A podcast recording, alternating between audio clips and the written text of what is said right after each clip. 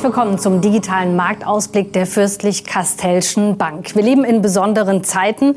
Wir sind umgeben von einem Virus, das wir nicht sehen können, aber alle wissen, dass es da ist und die Welt komplett umkrempelt. Solche Zeiten bieten natürlich immer wieder auch viele Chancen. Und darum soll es unter anderem im digitalen Marktausblick gehen. Das heißt, wie sind die Rahmenbedingungen nach einem eigentlich schon spektakulären Börsenjahr, das einen enormen Crash erlebt hat im Zusammenhang mit der Pandemie. Es gab eine rasante Erholung, zeitweise einen negativen Ölpreis und natürlich nicht zuletzt den Krimi ums Weiße Haus.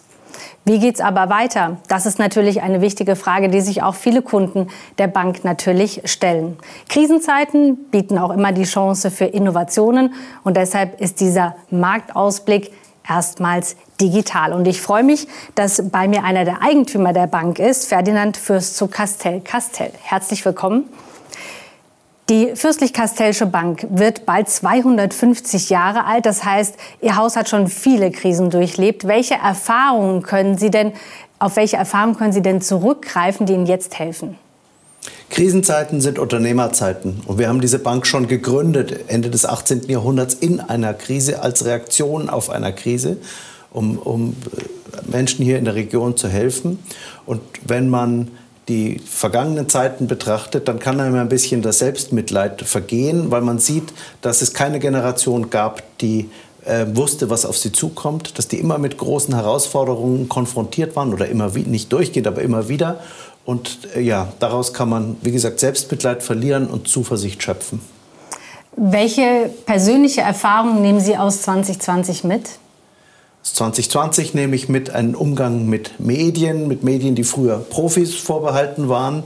Ähm, das fängt an, ich habe fünf Schulkinder, die auf einmal lernen, digital, digital mit ihrer Schule zu kommunizieren. Und ähm, das hat viele Lebensbereiche erfasst. Und deshalb nutzen wir das jetzt auch, um eben den Kontakt mit unseren Kunden zu halten, zu verstärken und auszubauen. Wie wird 2021? Mit welcher Prognose gehen Sie in das neue Jahr? Mit Prognose, ich gehe mit einer hoffnungsvollen Prognose ins neue Jahr. Ich sehe Licht oder wir sehen alle Licht am Ende des Tunnels. Die Impfungen haben angefangen ähm, und ich, ich, ich freue mich auf das neue Jahr. Und es ist ja auch ein neues Format, der digitale Marktausblick.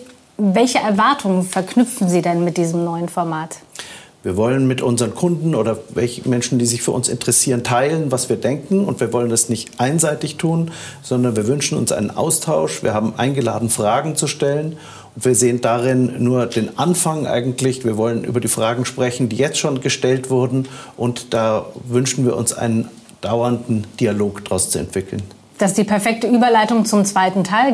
Genau das haben ja viele Kunden gemacht. Sie sind dem Aufruf nachgekommen und haben Fragen eingereicht. Die werden wir beantworten. Und dann geht es eben um die Rahmenbedingungen und einen konkreten Ausblick für dieses, aber natürlich auch die nächsten Jahre.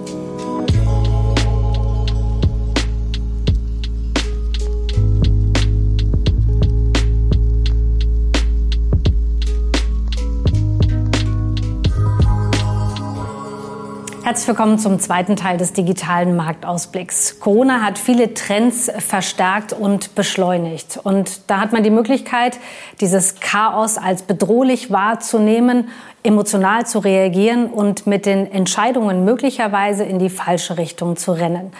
Auf der anderen Seite kann man sich darauf besinnen, dass die Prozesse eventuell schon bekannt sind, wie auch die Fähigkeiten, die es braucht, um einen kühlen Kopf zu bewahren und die richtigen Entscheidungen zu treffen. Und vor allem auch in der Geldanlage. Darum soll es jetzt gehen. Was ist wichtig für Ihre Geldanlage? Wie sehen die Rahmenbedingungen aus? Und was erwartet uns in 2021 beziehungsweise auch darüber hinaus? Dazu möchte ich Ihnen ein neues Gesicht in der Fürstlich-Kastellschen Bank vorstellen, und zwar Christian Hille. Generalbevollmächtigter und Leiter der Vermögensverwaltung. Herzlich willkommen. Vielen Dank, Frau Markgraf, und ich freue mich auf unser Gespräch. Sie sind schon ganz, ganz viele Jahre im Finanzgeschäft tätig. Ich finde es immer spannend zu wissen, was war denn Ihr erstes Investment? Also mein erstes Investment war in der Tat eine Aktie gewesen, und zwar eine Adidas-Aktie, ähm, also eine aus äh, Deutschland, äh, die auch sehr erfolgreich äh, sozusagen in meinem Portfolio Bestand gehalten hat bis heute. Liegt ja eigentlich nahe. Sie sind Finanzprofi und gleichzeitig auch Sportler. Das machen Sie in Ihrer Freizeit sehr gerne. Sie sind viele Jahre im Finanzgeschäft tätig, haben jahrelang einen der weltweit größten Multi-Asset-Fonds verwaltet und auch die Strategie verwaltet. Was waren die einschneidendsten Erlebnisse in den vergangenen Jahren? Also äh, das waren verschiedene gewesen, weil ich komme ja äh, ursprünglich sagen wir mal, aus der Naturwissenschaften und äh, es war so gewesen, dass ich so am Anfang immer gedacht hatte, man kann den Finanzmarkt mit den Naturwissenschaften oder lichen Methoden entsprechend äh, begreifen. Und letztendlich ist es aber so, dass man mindestens äh, 50 Prozent äh, dessen, was an den Märkten abläuft, auch äh, sozusagen auf die Menschen zurückzuführen ist. Also trotzdem wir heutzutage viel Computerhandel haben, also sogenannte Behavioral-Effekte natürlich sehr äh, prägnant sind. Ähm, und das führt auch zu Überreaktionen, ja? also äh, sowohl nach oben als auch nach unten. Und das sind Sachen, die Sie sicher sicherlich mit berücksichtigen müssen, aber dann auch kühlen Kopf bewahren müssen und letztendlich durchgucken müssen. Emotional wird man ja auch häufig, wenn einfach dieses Angebot an Informationen und Research überhand nimmt. Die Welt wird immer komplexer. Wie schaffen Sie es denn, da Licht in das Chaos reinzubringen, für sich und auch für die Investmententscheidung? Also ich glaube, in den letzten Jahren hat die, die Informationsflut nochmal zugenommen. Also ob das durch Medien ist, äh, soziale Medien, durch das Internet etc. Ich glaube, da ist wichtig, einfach äh, so ein bisschen wie die sogenannten Superforecaster äh, vorzugehen, die in der Lage sind, sehr viel Informationen zu ja, verarbeiten, dann aber auf den Punkt zu bringen und eine Entscheidung zu finden. Also man darf sich auch nicht ablenken lassen. Ich glaube, man muss für sich einfach die Themen identifizieren, die relevant sind und dann über die Zeit entsprechende Netzwerke aufbauen, um, sage ich mal, sogenannte ja, vertrauenswürdige Informationen und relevante Informationen rauszufiltern. Also heute geht es mehr darum, um Informationen rauszufiltern, ähm, als darum, Informationen zu finden, weil fast alles ist heutzutage da. Sie haben ja auch, um das etwas visueller darzustellen, dem Marktausblick der Fürstlich-Kastellschen Bank ein neues Gewand gegeben. Und wir wollen auch darüber sprechen, mit welcher Haltung man den aktuellen Zeiten am besten begegnet. Wir sprechen über einzelne Anlageklassen, klar auch das Makroumfeld. Und Kunden haben ja auch rege Fragen im Vorfeld eingereicht. Bevor wir das aber machen, würde ich gerne noch eine Ebene drüber gehen und vielleicht noch mal so wie so ein bisschen das Big Picture anschauen. Denn seit Corona sprechen ja alle über exponentielles Wachstum. So neu ist das ja auch nicht. Und Sie haben ja gesagt, Naturwissenschaftler sind Sie. Und in der Natur gibt es das ja dauernd. Warum ist das wichtig für die Geldanlage? Also es ist aus vielerlei Hinsicht wichtig. Äh, fangen wir vielleicht mal, gehen wir ein bisschen zurück, so fast äh, ein paar Jahre nach dem Krieg oder sagen wir so die 60er, 70er Jahre, wo der sogenannte Chip oder Transistor erfunden wurde. Und äh, da gab es einen Physiker, der hat bei der, in einem IBM-Labor gearbeitet und hat die sogenannte, das sogenannte Moore'sche Gesetz entwickelt. Ähm, und der hat den ersten Chip mit Transistoren letztendlich gebaut. So. Und äh, der hat vorhergesagt, dass sich alle zwei Jahre im Prinzip die Anzahl der Transistoren auf so einem Chip äh, verdoppelt. Und heutzutage haben wir eine unvorstellbare Menge von einer Milliarde an Transistoren auf so einem Fingernagel äh, großen Chip. Also wir haben exponentielles Wachstum schon viel länger. Äh, viele Leute haben das gar nicht so wahrgenommen. Und ich glaube, äh, wir haben es in diesem oder im letzten Jahr äh, sehr stark wahrgenommen durch die Corona-Krise. Ähm, es ist aber was, was sehr schwer, äh, sehr schwer auch vom, sag ich mal, Kopf verstehbar oder nachvollziehbar ist letztendlich. Ähm, ich würde es aber auch nochmal in so eine positive, sag ich mal, Perspektive bringen, weil so schlimm diese Krise war, desto gut war, was es gezeigt hat, was, was Menschen in der Lage sind zu machen. Also nehmen wir das Beispiel äh, BioNTech und sage, geht es jetzt nicht um die Aktie oder die Anlage, sondern äh, darum, dass eine Firma, die hier von, äh, sage ich mal, auch Privatsponsoren lange Zeit über zehn Jahre äh, Forschung betrieben hat, in der Lage war, innerhalb von neun Monaten äh, einen Impfstoff zu entwickeln, der äh, mit über 90 Prozent Wahrscheinlichkeit sozusagen sie immun macht äh, gegen diese Krankheit. Und äh, das ist was, was vorher oder vor, noch vor drei, vier Jahren völlig undenkbar war. Also äh, man sollte auch diese positiven Aspekte mitnehmen und, und äh, dementsprechend auch äh, nach vorne schauen. 2020 war auf jeden Fall ein Jahr der Extreme, Crash, schnelle Erholung, negativer Ölpreis und so weiter. Und die Jahre davor hat man sehr gute Renditen an den Märkten erzielen können. Wird das in Zukunft auch noch so gut funktionieren? Also da muss man ein bisschen, sage ich mal, äh, Wind aus den Segeln nehmen, würde ich sagen. Ähm, die letzten zwölf Jahre, insbesondere seit der Finanzkrise, waren extrem gut gewesen. Ähm, wenn man sich die anguckt, dann waren es diese zwölf Jahre, die so gut wie noch nie in den letzten 100 Jahren waren. Ähm, sie konnten beispielsweise mit einer Anlage in 60 Prozent globalen Aktien, 40 Prozent globalen Renten ungefähr 8 Prozent Rendite pro Jahr erwirtschaften. Einstein hat mal gesagt, äh, der Zinseszins oder Compounding auf Englisch gesagt, ist das achte Weltwunder. Ähm, was bedeutet das? Das heißt über die zwölf Jahre eine Verzweieinhalbfachung ihres Vermögens. Also stellen Sie sich vor, Sie hatten 100.000 in 2008, das sind jetzt 250.000 in 2020. Wir gehen davon aus, dass ähm, die Return-Erwartungen sich in der Regel so ein bisschen über die nächsten zehn Jahre halbieren. Also dass Sie anstatt acht nur noch 4% verdienen, was immer noch sehr gut ist. Ähm, wir können es nachher im Kontext auch mal ein bisschen bewerten. Mhm. Aber was das bedeutet, merkt man vielleicht noch mal an folgendem Beispiel. Also wenn Sie sich vorstellen, äh, Sie legen an bei 5% pro Jahr, dann haben Sie eine Verdopplung Ihres Vermögens äh, über einen Zeitraum von 15 Jahren. Bei 2% pro Jahr dauert das schon 35 Jahre. Und wenn Sie bei 1% äh, sind, das ist immer noch weitaus mehr, als wir jetzt die äh, Bundesanleihen haben, also die negativ rentieren, dann brauchen Sie schon 70 Jahre. Das heißt, es wird wesentlich herausfordernder, in den nächsten Jahren zu investieren. Und wir sehen das auch als so eine Art Regimeshift an, äh, der auch einhergeht mit höherer Volatilität, die wir jetzt schon das erste Mal im letzten Jahr und wahrscheinlich in Zukunft auch noch öfter ähm, erfahren werden. Wenn die Renditen kleiner werden, heißt das, man muss besser timen. Im vergangenen Jahr gab es manche, die hatten enormes Glück und manche, die hatten sehr großes Pech. Wird das in Zukunft eine größere Rolle spielen? Also ähm, das mag man denken, äh, dem ist aber nicht so. Äh, ich sage immer, ein, äh, sag ich mal, Spruch, den ich sozusagen in den, in den ersten Jahren schon meines äh, Lebens in der Bank oder meines Berufslebens kennengelernt habe. Ähm, Timing the market is a fool's game und Time in the market is your best friend. Auf Deutsch heißt das, äh, Zeit im Markt ist dein, dein äh, größter Freund. Ähm, vielleicht drei Statistiken mal dazu, mhm. um das Ganze äh, äh handfest auch wirklich äh, zu unterlegen. Äh, das eine, es gibt sehr gute Studien aus den USA, die besagen, dass äh, der größte Mehrwert eines Beraters eigentlich ist, den Anleger vor sogenannten Behavioral Traps, also Fallen, mhm äh, äh, zu schützen. Und das ist ungefähr, das hat man mal quantifiziert, so 2% pro Jahr. Also 2% pro Jahr, hatte ich ja vorhin gesagt, äh, über 35 Macht Jahre ist eine, ist eine, Verdopplung oder keine Verdopplung. Mhm. Ähm, eine andere Perspektive ist, wenn Sie sich mal angucken, die meisten Deutschen haben ja insbesondere Angst auch vor, vor Aktien oder äh, haben lange gescheut, äh, auch in Aktien zu investieren. Äh, nehmen Sie aber mal einen 15-Jahres-Zeitraum und äh, investieren in Aktien. Und das können Sie in jedem Markt machen, im deutschen, im internationalen, äh, den japanischen nehme ich, weil der eine Sonderrolle spielt, hier mal raus.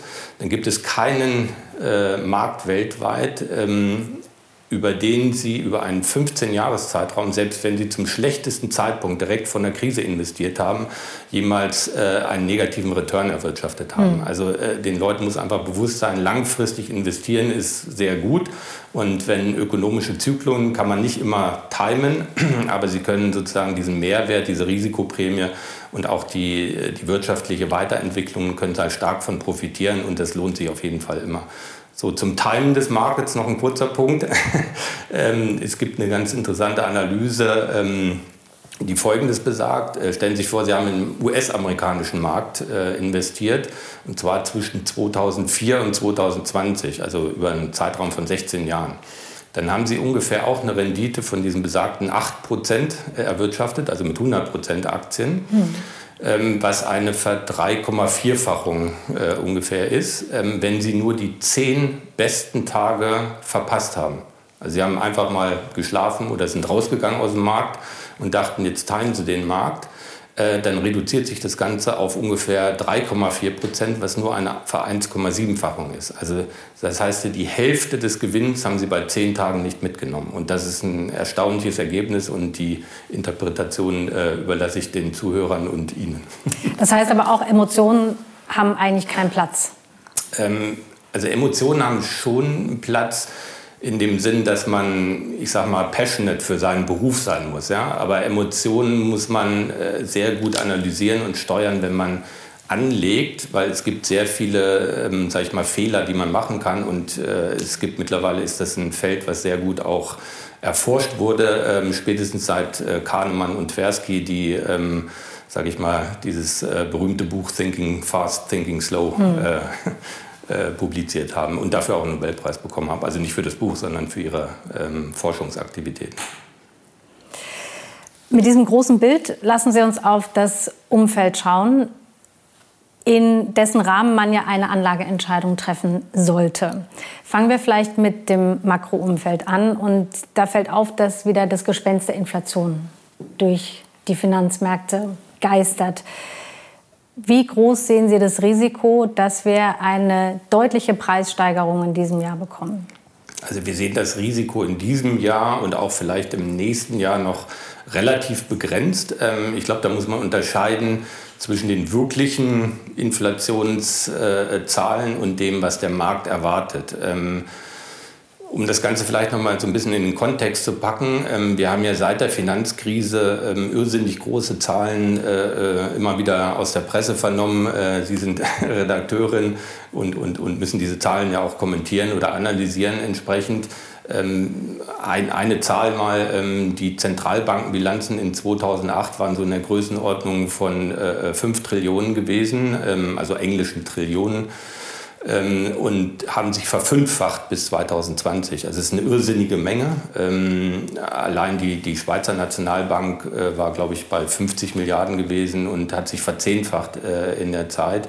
Ähm, das, das, sind unvorstellbare Summen. Ähm, was man versucht hat zu erreichen, ist Inflation zu erzeugen, was aber nicht passiert hat.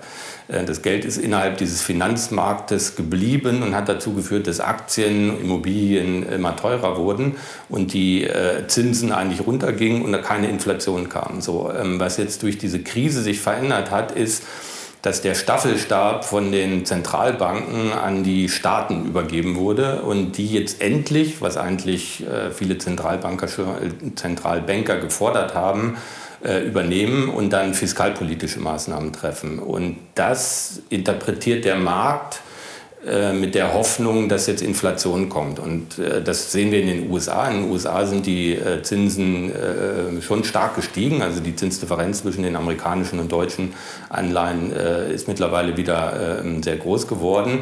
Und dort wird das Thema gespielt. Ehe das aber in der Realökonomie ankommt, wird es noch eine Zeit dauern. Und von daher ähm, haben wir da nicht so Angst.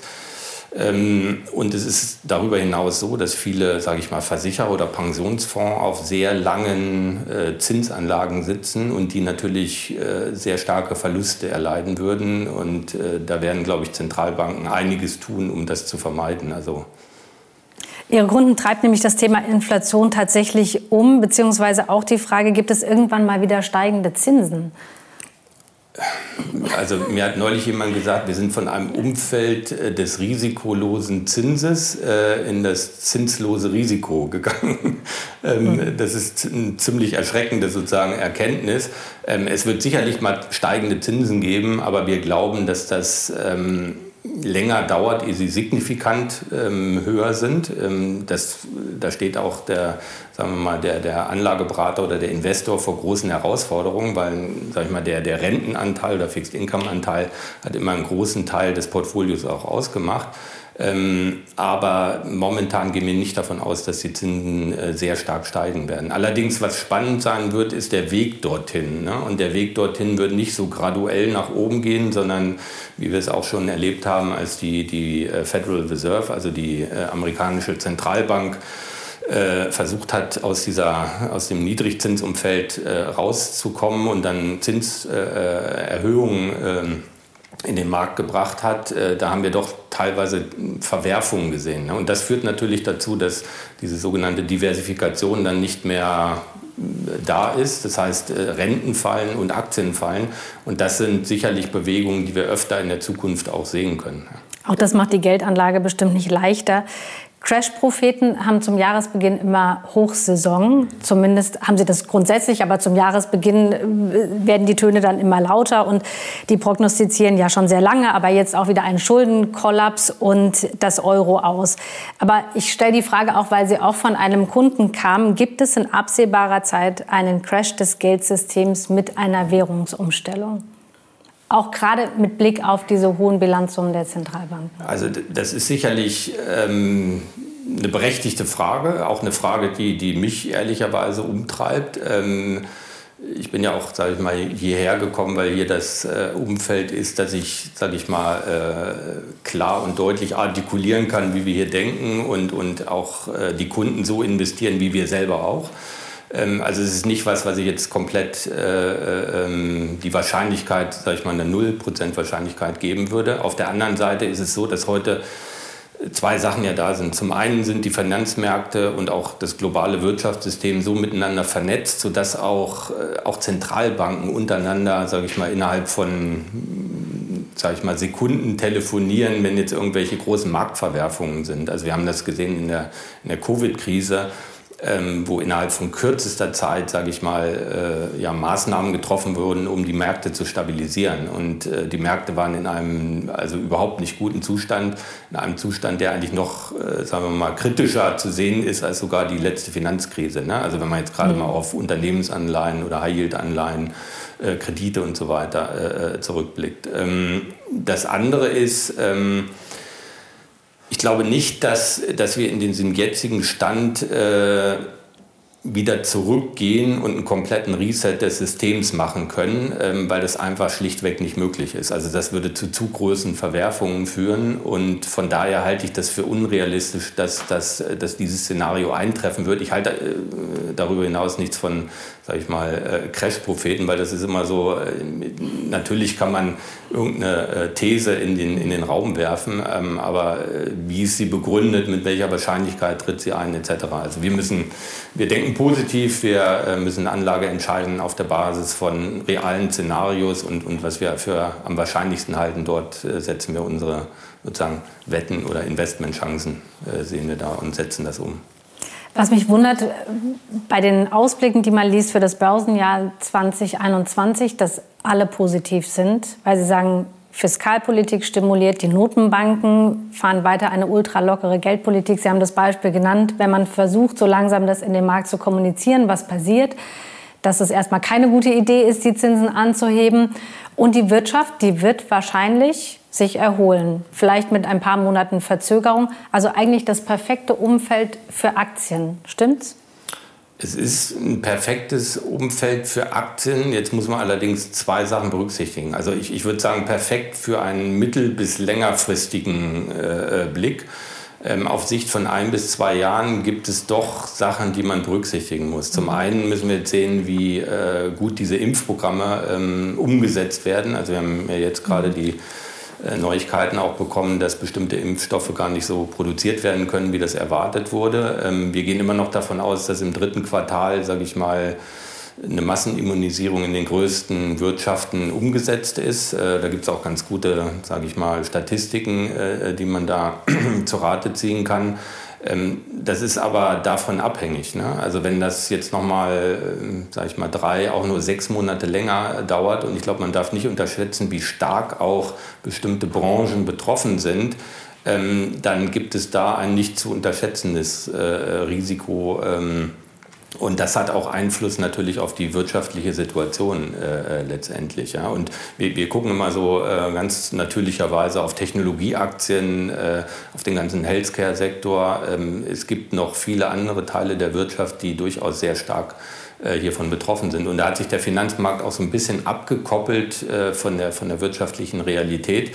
Also von daher ist es jetzt nicht mit einer Wahrscheinlichkeit von 80, 90 Prozent so, dass das so ganz smooth durchläuft, sondern ähm, da muss man eher auch entsprechend auf Sicht fahren, würde ich sagen.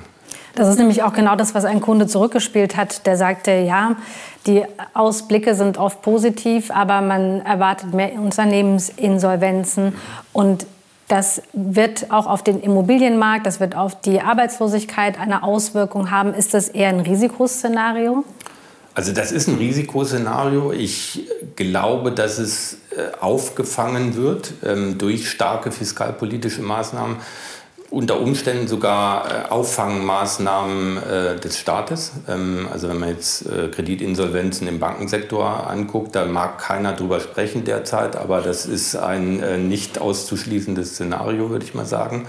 Äh, auch gerade vor dem Hintergrund, wie lange jetzt der Lockdown äh, andauert etc. Ähm, Also das, das muss man sicherlich in seinem, sage ich mal, in seinen Überlegungen letztendlich mit einbeziehen. Ähm, es ist wichtig, ähm, dass man da hier auf Sicht fährt. Es ist ein Risikoszenario. Wenn wir durchblicken, glaube ich einfach, ähm, dass wir durch Optimierung auf der Technologieseite, durch diesen Wirtschaftsschub, äh, auch auf der Gesundheitsseite, auch äh, durch andere Themen wie, sage ich mal, Nachhaltigkeit und es wird immer der, der Klimaschutz ist in aller Munde.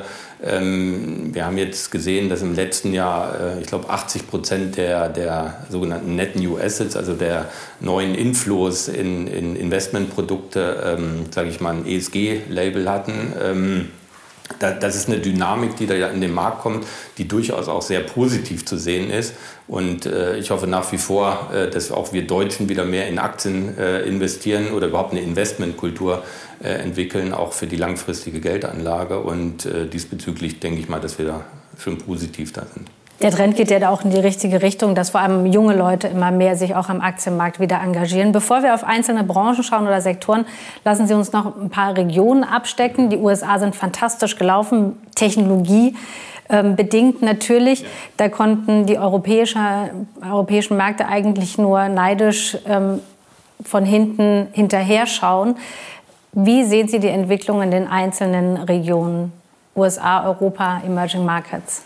Ich glaube, das war, also das wird die entscheidende Frage sein. Das ist, äh, und die, die kommt von vielen Anlegern. Ähm, die stellen sich auch viele äh, Leute an den Märkten letztendlich. In den letzten Jahren war es fast einfach gewesen, einfach nur auf Technologie, auf die USA zu setzen. Mhm.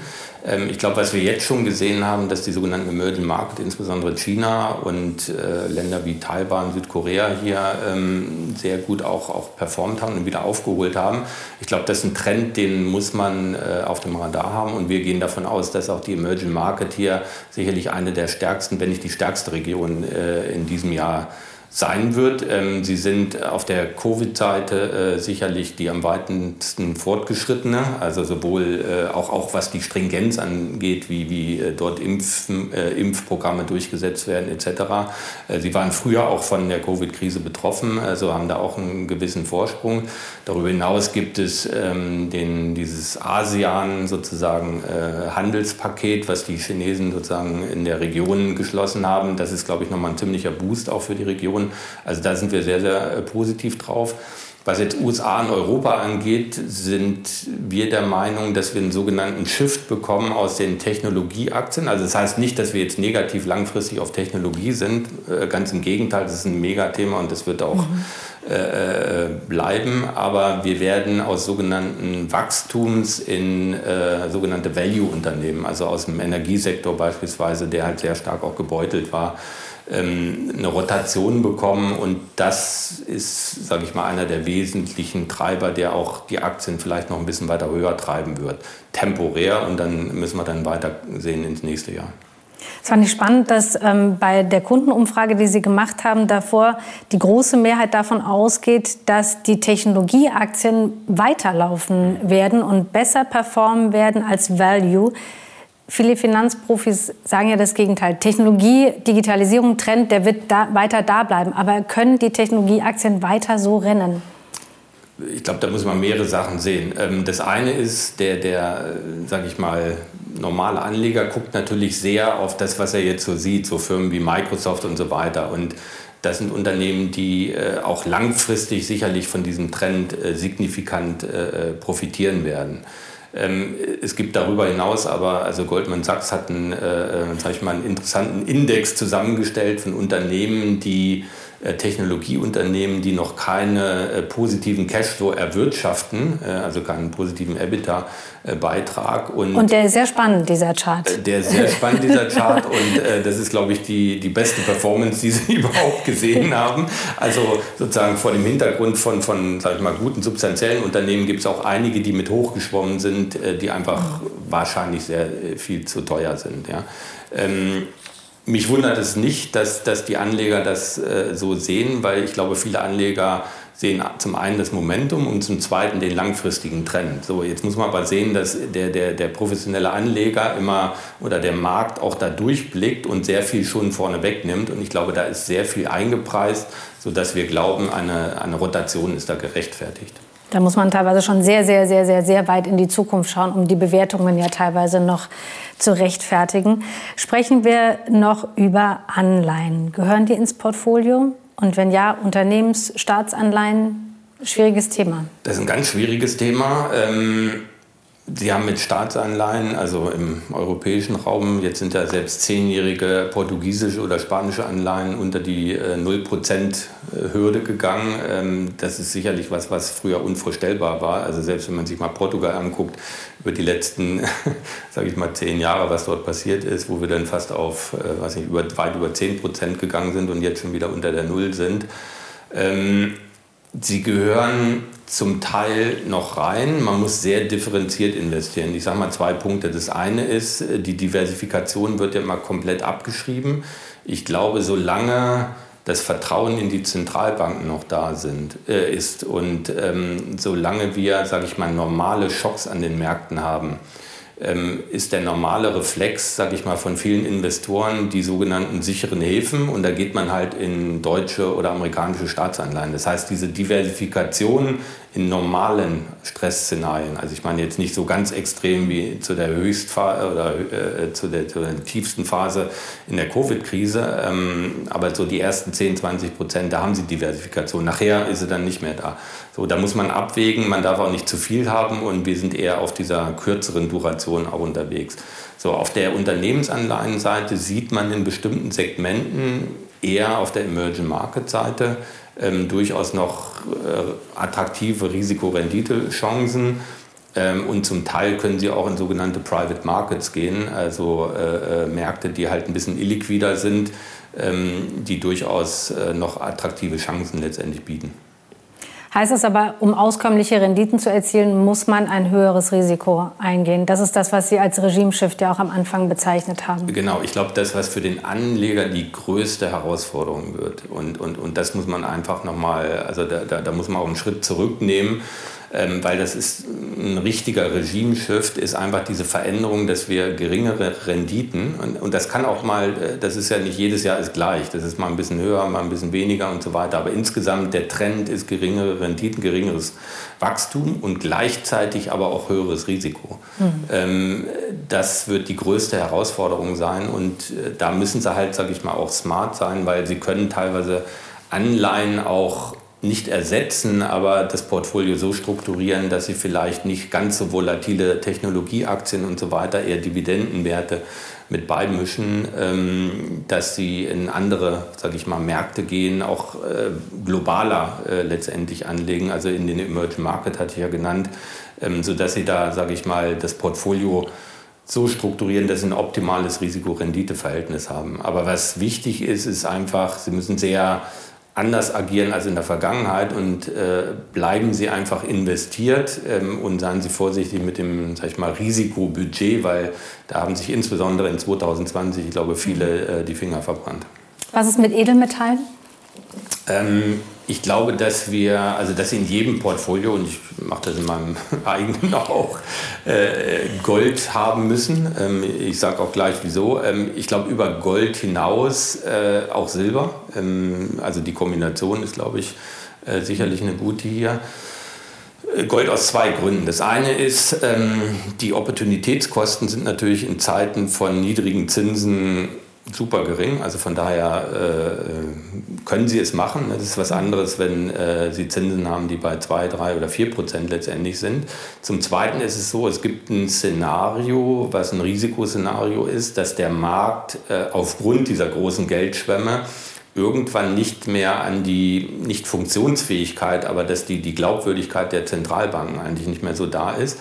Und das wird dazu führen, dass die äh, sagen wir, Investoren in andere alternative äh, Währungen oder Sicherheiten gehen. Und da ist Gold sicherlich der erste Hort äh, der Sicherheit. Also das gibt zwei wesentliche Gründe, wieso sie das eigentlich halten sollten. Schauen wir noch auf Währungen. Ähm, wird der chinesische Renminbi den US-Dollar ablösen als Haupthandels Währung? Also das wird noch ein bisschen dauern, ähm, aber ich glaube, die Chinesen sind da auf dem, also aus ihrer Perspektive auf einem guten Wege.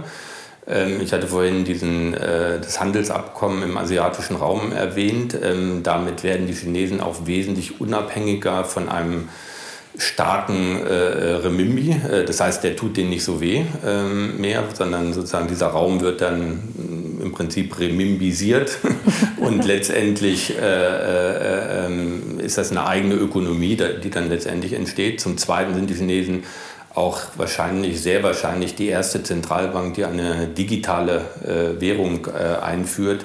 Und, und beides wird dazu führen, dass äh, ja, der Remimbi aufwerten wird und auch immer mehr Akzeptanz äh, unter, als alternative äh, Währung finden wird. Also ich mag mich nicht rauslehnen, wann das genau sein wird, aber äh, die sind auf einem guten Wege und ich glaube, sie müssen in dem Bereich auf jeden Fall unterwegs sein.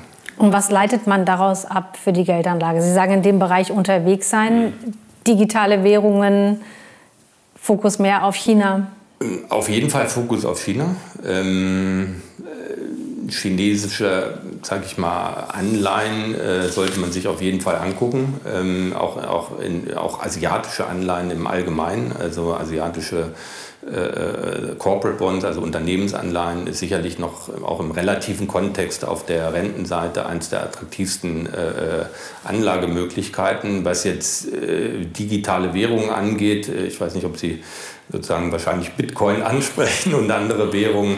Äh, das ist ein anderes Thema. Ich glaube, das muss man auch in einem anderen Kontext letztendlich noch sehen. Ähm, kann das eine Rolle spielen in der allgemeinen Asset-Allokation? Ja, aber da äh, muss man sich mit auskennen, wie man das entsprechend auch umsetzen möchte.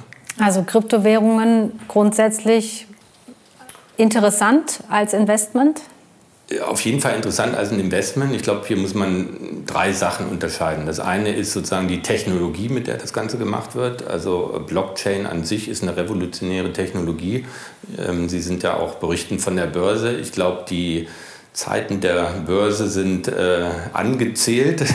Also ich glaube, die Rolle der Börse wird eine ganz andere sein in der Zukunft, weil sie diesen Matchmaker, der in der Mitte sitzt, also der sozusagen den Verkäufer und Käufer zusammenbringt, den braucht man natürlich dann nicht mehr, wenn es Blockchain äh, gibt. Ähm, ich glaube, das wird noch ein bisschen dauern, ehe die Technologie so ausgereift ist, dass sie auch, auch global ähm, ausgerollt ist und angewendet wird.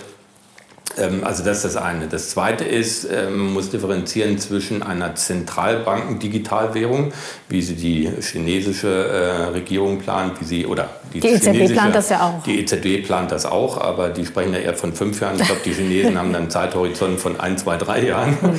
Ähm, und werden sicherlich die erste sein, die das äh, letztendlich einführt. Und dann gibt es sozusagen diese freien Währungen, äh, wie, wie äh, Bitcoin oder Ethereum, ähm, die sicherlich auch langfristig äh, attraktiv sein können. Ne? Da gibt es immer die Frage, okay, ist das eine Assetklasse oder ist eine Währung eigentlich ein, äh, ein Übersetzungsvehikel oder ein, ein Zahlungsmittel, um irgendeine Assetklasse oder eine Ware zu kaufen. Ähm, ich glaube, das ist ein Thema, was jetzt hier über den, unser Interview heute hinausgeht, äh, aber sicherlich ein sehr spannendes. Ähm, Nichtsdestotrotz glaube ich, dass sie, wenn sie es langfristig anlegen oder auch vielleicht Profis übergeben, äh, eine durchaus interessante und attraktive Anlageklasse sein kann. Kurzfristig hat es natürlich eine Volatilität, ähm, die, sage ich mal, dazu führen kann, dass es ein sehr spekulatives Investment auch ist und sie auch, also zum einen sehr viel verdienen, aber auch verlieren können. Genau, da braucht man wahrscheinlich tatsächlich sehr viel Glück oder ähm, muss die Emotionen komplett ausschalten und braucht einen sehr langen Anlagehorizont. Es gab ähm, Kundenfragen zu einzelnen Sektoren. Wir haben schon über den Technologiebereich gesprochen, aber einer fragt, der Technologiebereich und die erneuerbaren Energien weisen zwischenzeitlich KGVs auf, die auf eine überkaufte Situation hindeuten. Sollte man hier investiert bleiben oder aussteigen und dann Rücksetzer zum Wiedereinstieg nutzen? Also es ist, äh, ich glaube, da muss man differenzieren, weil wenn man den ganzen Sektor anguckt, dann ist er sicherlich teuer, aber wenn man sich einzelne Unternehmen, so wie wir das auch in unserer Vermögensverwaltung oder in den Mandaten letztendlich machen, äh, können sie bestimmte Unternehmen behalten, andere würden sie eher abstoßen und wir haben ja gesagt, dass wir eher so eine Rotation auch präferieren in sogenannte Value-Aktien und dann in andere äh, Sektoren gehen. Also das wäre unsere bevorzugte äh, Vorgehensweise. Und dann würden wir Rücksetzer sicherlich nutzen, äh, um wieder nachzukaufen, weil wir langfristig das Thema schon als das äh, treibende Thema der, der wirtschaftlichen Weiterentwicklung sehen.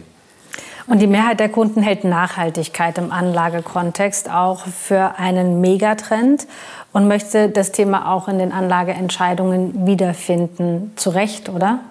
Also zu Recht, ähm, ich finde das auch eine äh, sehr gute Entwicklung. Ähm, sie ist vielleicht nochmal durch diese Covid-Krise äh, nochmal verstärkt worden, weil die Leute sich eigentlich, sagen wir mal, ihrer äh, Verantwortung äh, bewusst sind.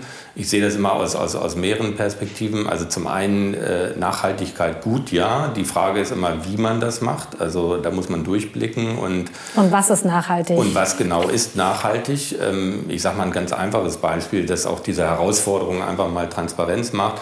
Ähm, wenn Sie Unternehmen nach Nachhaltigkeitskriterien äh, ranken, also ne, priorisieren in einer, sagen wir mal, Aktienliste, Aktienauswahl, ähm, und Sie vermischen Europa, Asien und Amerika, dann werden Sie sehen, dass, äh, sage ich mal, sehr viele europäische Unternehmen natürlich viel äh, härteren Kriterien äh, oder stärkeren Kriterien standhalten. In Asien ist das schon, oder in den USA ist das weniger der Fall, in den Emerging Market noch weniger.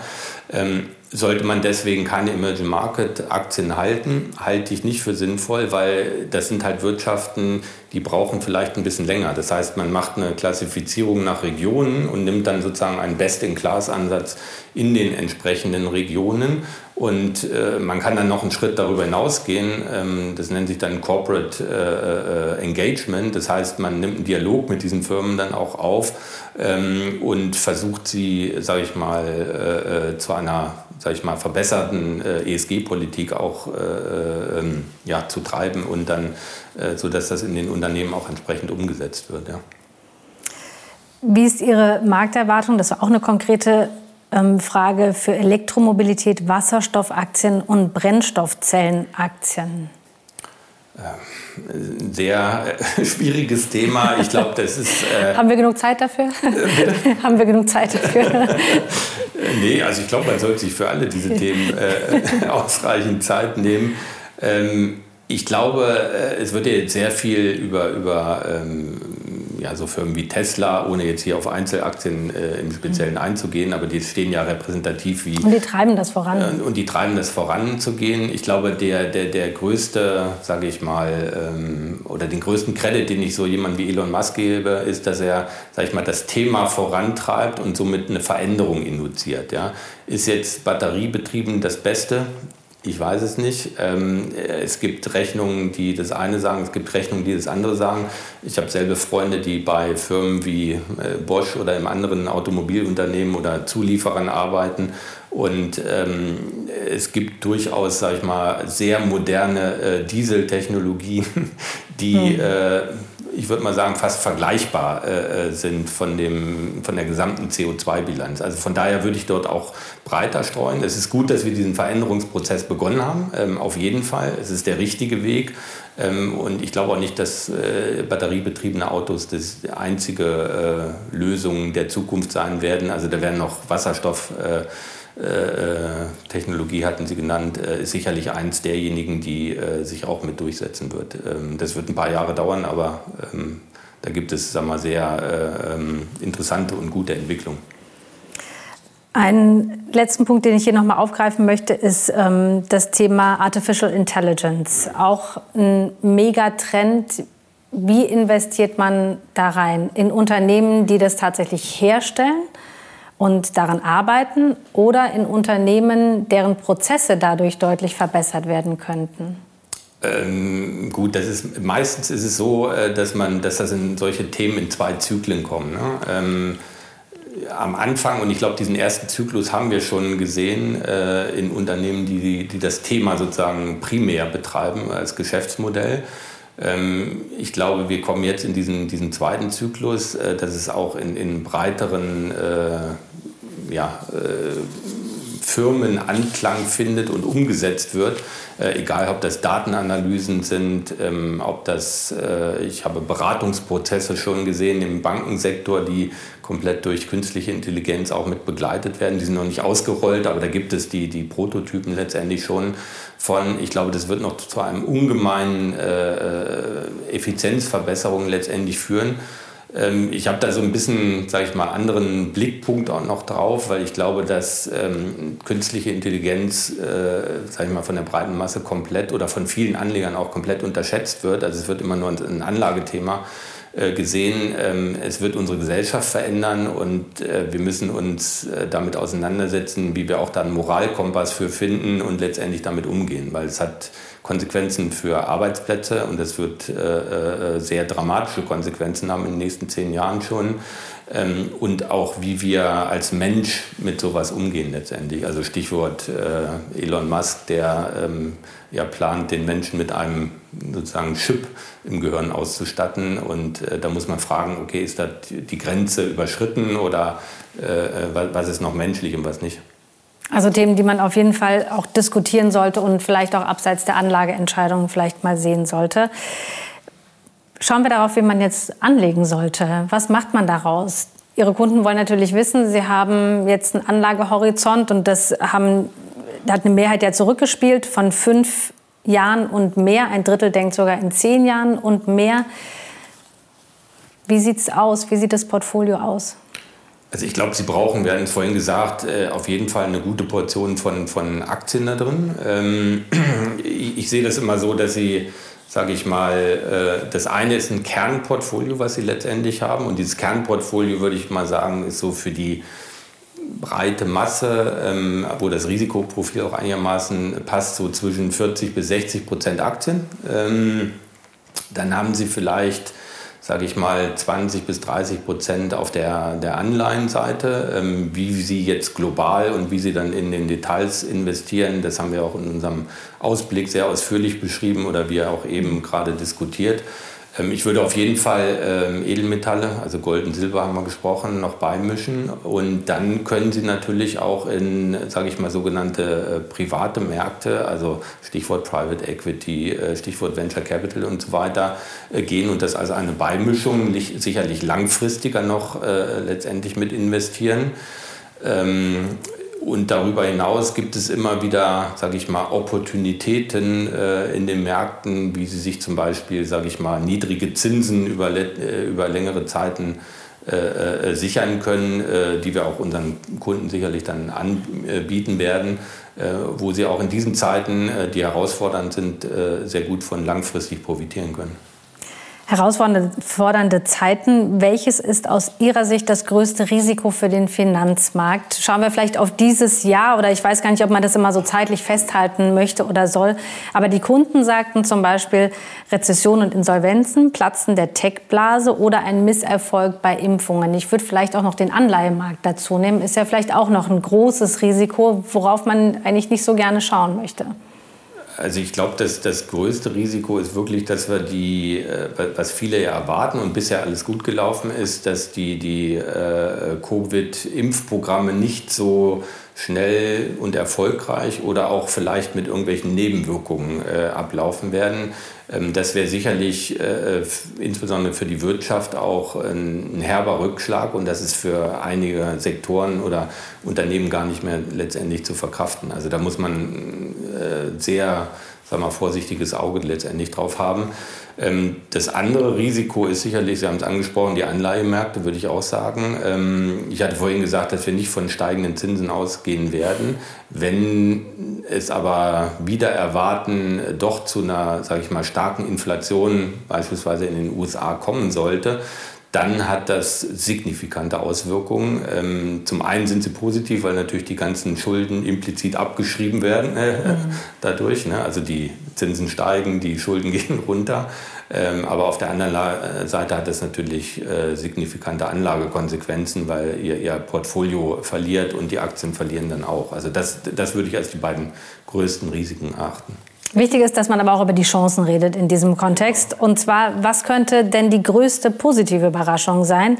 Die Kunden sagen dann ein schnelles Überwinden der Corona-Krise, also wahrscheinlich, dass die Impfungen sehr zügig gehen. Und spannend fand ich auch, dass Tesla einen E-Mobilitätsboom in Deutschland auslöst. Ähm das kann passieren, das halte ich jetzt nicht für die äh, sozusagen wahrscheinlichste äh, äh, positive Risiko. Ich glaube, äh, dass die Zwei Sachen vielleicht. Ähm, zum einen haben wir ja während der Corona-Zeit schon gesehen, dass auch die Investition oder Nachfrage nach Sparplänen äh, hochgegangen ist und parallel dazu ist die Nachfrage nach äh, nachhaltigen Anlagen hochgegangen. Ähm, und zwar auch in der breiten Bevölkerung. Ich glaube, das, das ist ein positives äh, Szenario und das, wenn die Dynamik anhält, dann ist das sicherlich auch für den Markt äh, eine extreme Unterstützung äh, letztendlich. Mhm. Ähm, das Zweite ist wirklich, äh, und da, da, sind wir leider wieder bei Corona, aber diesmal im positiven Sinne. Ich kann mir durchaus ein Szenario auch vorstellen, wo wir jetzt, äh, wir hatten ja einige Rückschläge jetzt auch gehabt, gerade in den letzten Wochen, äh, es doch dann schneller geht und äh, auch wieder schneller aufgemacht werden kann und, und die Wirtschaft einfach schneller in, in eine Erholung kommt und äh, in Kombination mit dem fiskalpolitischen Programm, also äh, Präsident Biden hat ja schon ein 1,9 Trilliarden Programm in den USA äh, wieder angekündigt, äh, könnte ich mir vorstellen, dass das einen, äh, einen größeren Boost letztendlich verursacht. Sie haben ja auch zwei Kinder. Was raten Sie denen denn bei der Geldanlage?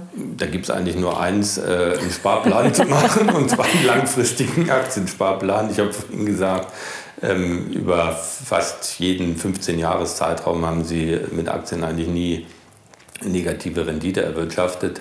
Ähm, selbst wenn das äh, eine zeitweise mal der Fall sein sollte in der Zukunft, ich bin nach wie vor überzeugt, dass äh, das eines der besten äh, Anlagevehikel ist und über einen Sparplan, egal wie Sie den timen, also da brauchen Sie gar nicht aufs Timen achten, äh, weil wenn Sie immer den gleichen Betrag nehmen, dann kaufen Sie halt mehr Aktien, wenn die halt weniger wert sind. Also dieser sogenannte Cost-Average-Effekt äh, ist so, dass sie langfristig äh, das einfach die beste Anlage ist. Zum Schluss möchte ich von Ihnen gerne noch wissen, was sind denn die wichtigsten Punkte, die die Kunden, die Zuschauer ähm, von unserem Gespräch heute mitnehmen sollen? Also ich würde sagen, zum einen bleiben Sie positiv. Ähm, das ist in diesen Zeiten sicherlich, äh, insbesondere wenn Sie stärker davon betroffen sind, äh, äh nicht einfach, aber bleiben Sie positiv. Ähm, das äh, ähm, ja, hilft Ihnen und äh, wir unterstützen Sie auch dabei. Ähm, zum Zweiten würde ich sagen, alles ist relativ. Ich glaube, wir gehen immer so von, von absoluten Sachen aus. Ähm, ich kenne auch meine Elterngeneration oder die meiner Großeltern, die auch durch den Krieg gegangen sind. Ähm, und die haben auch, äh, sage ich mal, unter ganz anderen Bedingungen viele Sachen äh, geschafft. Oder äh, gucken Sie sich, wenn Sie nach Afrika gehen, wie dort Leute leben. Also wir leben auf einem sehr hohen Niveau. Und ich glaube, äh, relativ geht es uns gut und wir müssen das relativ betrachten. Also auch diese, diese Anlage. Ne? Wir werden jetzt diese 8% pro Jahr nicht für lange Zeit nicht mehr sehen, aber auch 4% ist ein guter Return, den man entsprechend erwirtschaften kann. Also positiv, äh, alles ist relativ und dann würde ich sagen, äh, ein Spruch, den ich von einem äh, amerikanischen NBA-Coach äh, äh, im letzten Jahr gehört habe und der so ein bisschen für mich für 2020 auch steht, Ubuntu, äh, ich bin, weil du bist ähm, und gemeinsam schaffen wir das. Also ich glaube, kein Jahr steht äh, wie das Jahr 2020 auch dafür, äh, für den Schmerz, aber auch, dass wir es gemeinsam äh, als Menschen, die, die miteinander füreinander da sind, den Weg nach vorne positiv beschreiten. Das waren schöne Schlussworte, da möchte ich gar nichts mehr hinzufügen. Bedanke mich sehr für unser Gespräch und Ihnen danke ich fürs Zuhören und verabschiede mich an dieser Stelle. Das war der digitale Marktausblick der Fürstlich Kastellschen Bank.